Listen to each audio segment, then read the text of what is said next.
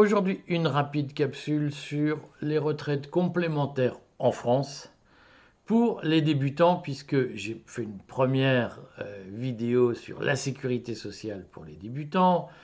C'est un sujet extrêmement sensible, on le sait chaque fois. Ça, mais alors c'est vrai que le temps faisant, il y a de plus en plus de sujets sensibles dans notre société. Il est de plus en plus difficile d'évoquer un certain nombre de questions sans que ça ne donne lieu à des, des, hystéries absolues.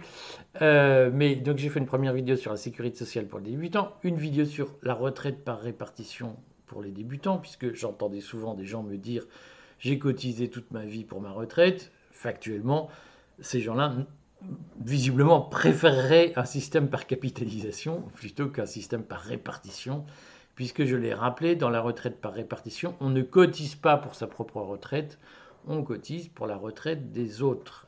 Et aujourd'hui, certains m'ont dit, mais alors la retraite complémentaire, il faudrait une retraite complémentaire, je sais pas quoi. Je vous parle de la retraite complémentaire en France telle qu'elle s'est constituée. Alors, il faut le redire, jusqu'en 1941, les retraites en France étaient par capitalisation et pas par répartition. Et dans la pratique, il y avait une espèce d'étage bas qui était l'étage pour les petits salaires, les petits revenus, et euh, les autres salariés bénéficiaient de retraite par capitalisation professionnelle obligatoire. Qu'est-ce que ça veut dire? Ça veut dire que chaque branche professionnelle, c'était le cas par exemple de la SNCF, la RATP, mais on peut citer plein d'autres branches. Moi, par exemple, à titre personnel, j'ai été administrateur d'un vieux système de retraite euh, pour la profession de l'assurance. Donc chaque branche professionnelle, chaque métier avait son système de retraite par capitalisation pour ses salariés. En 1941, lorsque Vichy a créé la retraite par répartition, il a fallu financer directement les retraites par répartition. Et donc, qu'est-ce qu'on a fait? Puisque c'est ce qu'on a appelé le repas gratuit, hein, les bénéficiaires, les premiers, premiers bénéficiaires de la retraite par répartition n'ont pas cotisé pour euh, leur retraite, pour les retraites, c'est une génération qui a bénéficié de retraite sans avoir cotisé, eh bien, pour financer les premières années de la répartition, euh, difficilement d'ailleurs, Vichy a nationalisé les fonds de pension en quelque sorte qui avaient été constitués dans les professions. Alors il y a un vieux mythe qui est euh, colporté par euh, les, gauchistes qui cachent délibérément que la retraite par répartition est une invention de Vichy hein, et qui explique qu'on a nationalisé les, retraites professionnelles, les retraites de branche parce qu'elles étaient en faillite. C'est absolument faux, elles étaient très prospères, simplement Vichy a spolié les fonds constitués, l'épargne des branches constituées pendant la guerre pour financer les premières années de la répartition. Et dès 1900, que la, la, Caisse nationale d'assurance vieillesse des travailleurs salariés a été créée par une loi de mémoire du 7 ou 9 mars ou 8 mars 1941.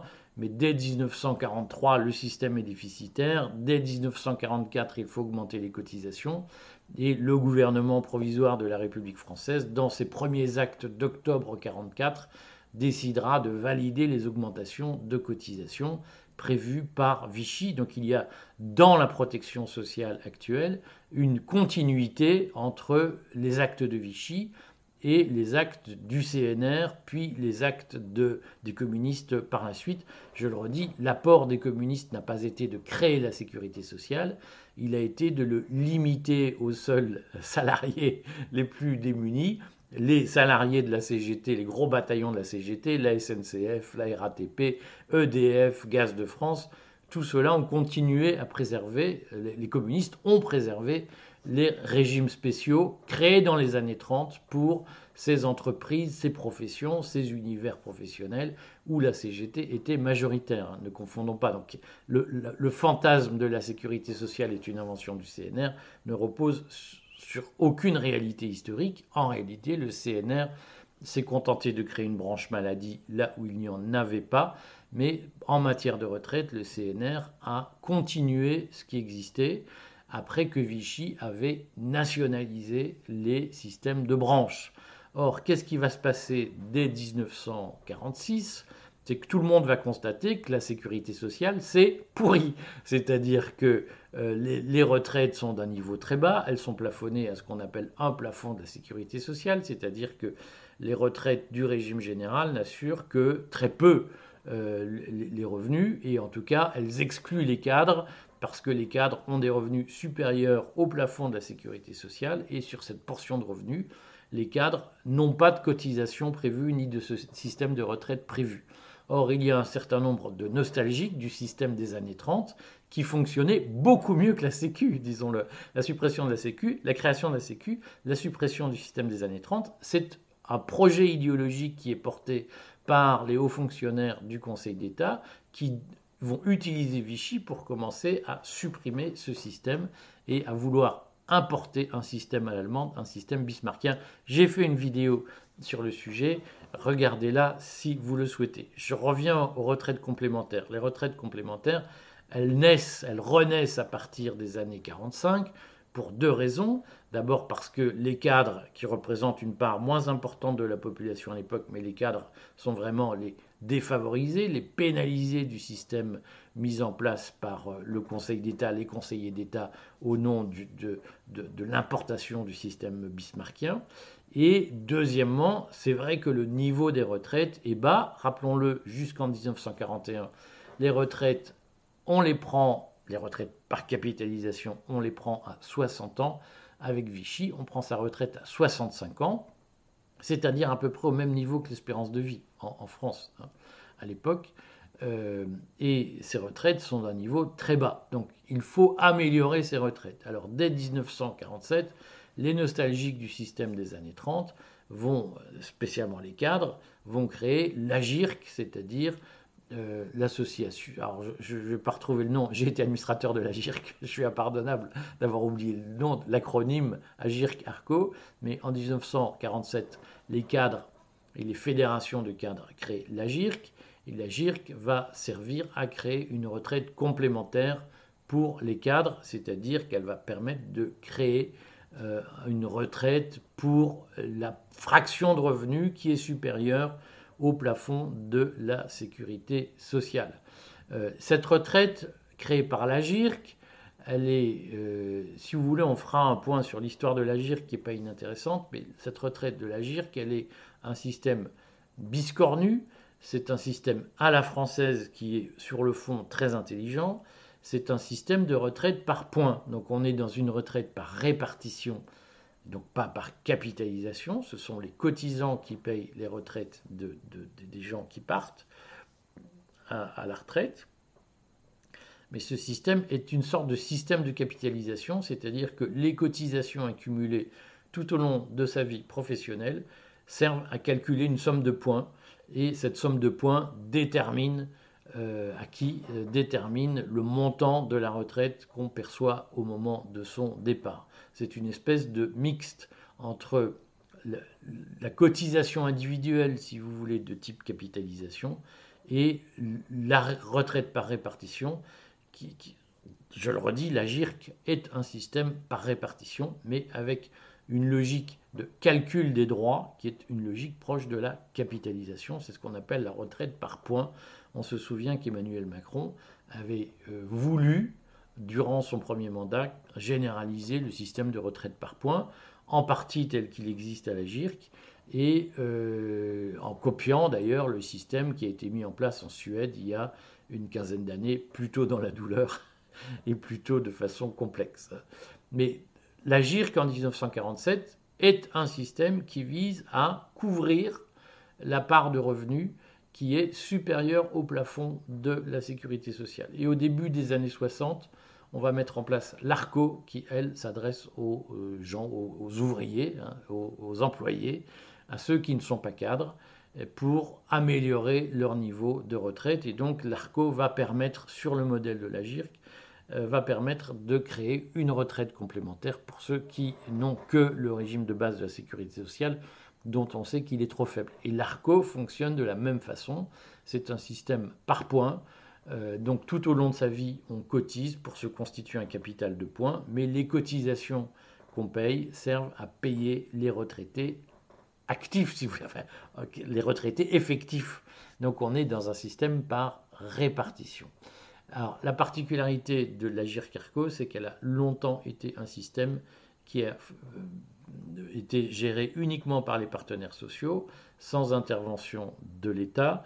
Euh, et c'est un système qui était purement paritaire. Et donc c'est un système qui a permis euh, d'une façon ou d'une autre, montrer que les partenaires sociaux étaient aussi capables de gérer intelligemment des sommes importantes. La particularité, l'autre particularité de l'Agir Carco, c'est qu'elle a également servi à chapeauter des systèmes de prévoyance, c'est-à-dire d'indemnisation des salariés qui étaient affectés durablement par des accidents de la vie, notamment tout ce qui est invalidité, euh, décès. Euh, la, GIR Carco a chapeauté un vaste système d'assurance-prévoyance qui euh, a, permis d'une façon ou d'une autre euh, d'abord d'indemniser, d'améliorer la condition des gens qui ne pouvaient plus travailler et accessoirement, tout le monde le sait, de financer euh, les organisations syndicales qui se sont quand même abondamment servis des institutions de prévoyance pour organiser des congrès, financer des emplois fictifs et autre chose de ce genre. Euh, tout le monde le sait, c'est de notoriété publique. Voilà, donc ça, c'est le paysage d'Agir Carco. Alors, en quoi c'est important? C'est important parce que euh, ça signifie qu'en France, très vite, il y a eu un besoin de créer une retraite complémentaire. J'ai eu pas mal de commentaires sur et alors les retraites, complémentaires, pourquoi ça n'existe pas? Ça existe, hein. simplement elles sont par répartition et elles courent jusqu'à 8 euh, fois le plafond de la sécurité sociale, c'est-à-dire que le plafond de la sécurité sociale étant de mémoire autour de 3400 euros. Si vous touchez un salaire de plus de 3400 euros, eh bien, le salaire jusqu'à 25 000 euros est assuré par une retraite. La, frange, la fraction entre les 3 500 euros et les 25 000 euros, elle fait l'objet d'une retraite complémentaire pour laquelle vous cotisez, qui est une retraite obligatoire et une cotisation obligatoire. Euh, c'est important parce qu'évidemment, je sais que les gens qui gagnent 25 000 euros sont des horribles jojo et, qu'on les déteste, mais euh, il est important de comprendre que le système de répartition, euh, à la différence de ce qu'a fait l'Allemagne à partir du début des années 2000, le système de répartition est un système qui est global, c'est-à-dire que euh, vise vraiment à capter la totalité des revenus et à évincer le marché de euh, la euh, retraite par capitalisation qu'on appelle une retraite surcomplémentaire. Et donc, dès euh, les, années ancestrales, il y a eu de la retraite complémentaire et en France, il y a de la retraite surcomplémentaire, c'est-à-dire de la retraite par capitalisation qui s'ajoute à la retraite par répartition. Euh, y compris dans la fonction publique avec le fameux ERAFP, euh, sur lequel je ne vais pas revenir parce que nous sommes dans une logique de débutant, il ne s'agit pas de faire une présentation complète du système, mais euh, la retraite, il y a en France deux grands systèmes de retraite surcomplémentaire par capitalisation. Hein, je le redis, il y a une, la retraite de base, une retraite complémentaire par répartition obligatoire, et puis il y a une retraite libre, ce qu'on appelle la retraite surcomplémentaire par capitalisation, c'est-à-dire que vous avez toujours la faculté, quel que soit votre niveau de revenu, d'entrer dans un système de retraite par capitalisation sur le marché. Ça, n'est pas interdit, ça fait partie de la liberté d'entreprendre. Et ce, quel que soit votre revenu. Euh, simplement, il y a deux grands systèmes de retraite surcomplémentaire aujourd'hui. Euh, il y en a un qui s'affiche comme tel, c'est ce qu'on appelle le plan épargne retraite, qui peut être individuel ou collectif, c'est-à-dire qu'on peut, une entreprise peut tout à fait décider de créer un fonds de pension, le, le, terme est mal choisi, mais une entreprise peut décider de doter tout ou partie de ses salariés d'un système de retraite surcomplémentaire par capitalisation collectif, avec le salarié met de l'argent, l'entreprise abonde, c'est ce qu'on appelle notamment l'épargne salariale. Tout ça est possible dans le cadre de, collectif, c'est aussi possible à titre individuel. Vous pouvez décider d'ouvrir un plan d'épargne retraite pour vous et vous toucherez une rente proportionnelle au capital que vous aurez constitué lorsque vous partirez à la retraite. Mais il y a un deuxième système qui est bien plus important et qui est une clé d'explication de ce qui se passe. Un deuxième système qui ne, système d'épargne retraite qui ne dit pas son nom, ça s'appelle l'assurance vie, qui est en réalité le système d'épargne retraite à la française le plus couru. Il, capte l'équivalent d'une année de, de produit intérieur brut, donc c'est un système qui commence à être volumineux. Et euh, l'assurance vie n'est évidemment pas faite pour être de l'épargne retraite, mais en réalité, elle est un système d'épargne retraite qui ne dit pas son nom, et c'est le système préféré des surcomplémentaires euh, en France, de la retraite libre par capitalisation. Ça s'appelle l'assurance vie qui est dotée d'avantages fiscaux pour ceux qui bloquent un capital pendant plusieurs années. Alors, c'est ça qu'il faut comprendre, c'est que au fond, euh, en France, il y a eu, contrairement à ce que je lis souvent, je lis BlackRock veut s'emparer des trucs, des machins, des bidules. En réalité, ce qu'il faut comprendre, c'est que gérer la retraite, la retraite des salariés qui gagnent 2 ou 3 000 euros par mois, ça n'est rentable pour personne. C'est beaucoup d'opérations techniques de gestion, beaucoup d'opérations de collecte, beaucoup d'opérations ensuite de décaissement. Tout ça, il faut payer des gens pour faire toutes ces opérations. Et si, c'est sur des petites sommes, les grands fonds euh, internationaux, ça ne les intéresse pas. Ce qui les intéresse, c'est peu d'actes pour beaucoup d'argent. Vous comprenez, un, épargnant qui a 3 millions d'euros euh, sur un compte d'assurance vie, c'est beaucoup plus juteux qu'un épargnant qui a mis 10 000 euros dessus. Parce que que le compte soit à 10 000 euros ou à 3 millions, il faut quelqu'un pour le gérer. Simplement, sur 3 millions, vous dégagez beaucoup plus de rentabilité que sur 10 000 euros. Et donc, les grands fonds contrairement aux fantasmes que je lis qui me paraissent sortis de nulle part, les grands fonds ne s'intéressent pas aux petites gens parce que les pauvres, ça ne fait gagner sa vie à personne, sauf éventuellement à ceux qui recouvrent les dettes. Mais gérer de la petite épargne à moins de 100 000 balles, ça n'intéresse personne. Ce qui intéresse les gens, c'est au-dessus de 500 000, 600 000 euros, voire plus. Hein. Certains certaines banques à Luxembourg n'acceptent de clients que s'ils placent au moins un million d'euros. donc là, ça commence on commence à causer.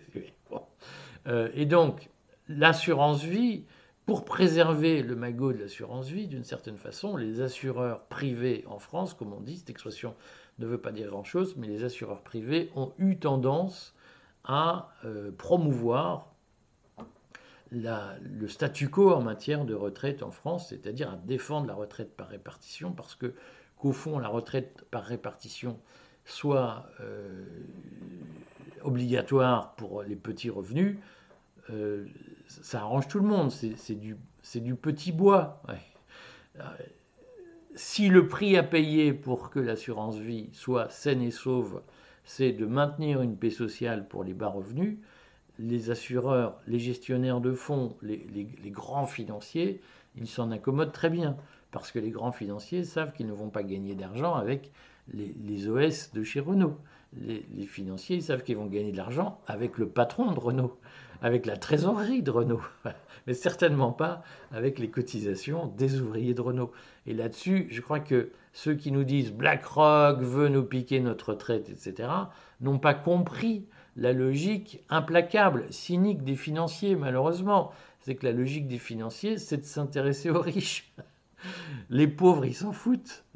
Et, imaginez qu'ils veulent vous piquer votre argent, mais je, ne, je ne, connais pas d'institution financière qui rêve d'avoir d'énormes plateformes de gestionnaires euh, payés au SMIC pour faire des petites opérations sur le compte de Monsieur Truc, même machin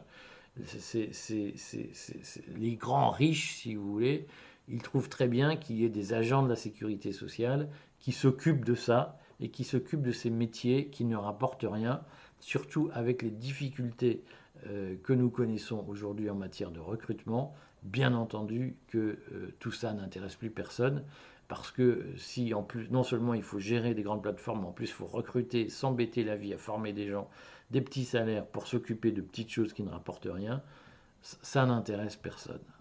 malheureusement, je suis désolé de vous le dire. Et la, la retraite surcomplémentaire en France, par capitalisation, ça s'appelle l'assurance vie et elle se porte très bien, en tout cas en termes de collecte annuelle. Voilà, je ne sais pas si ça est clair. Faites-moi vos commentaires. À bientôt.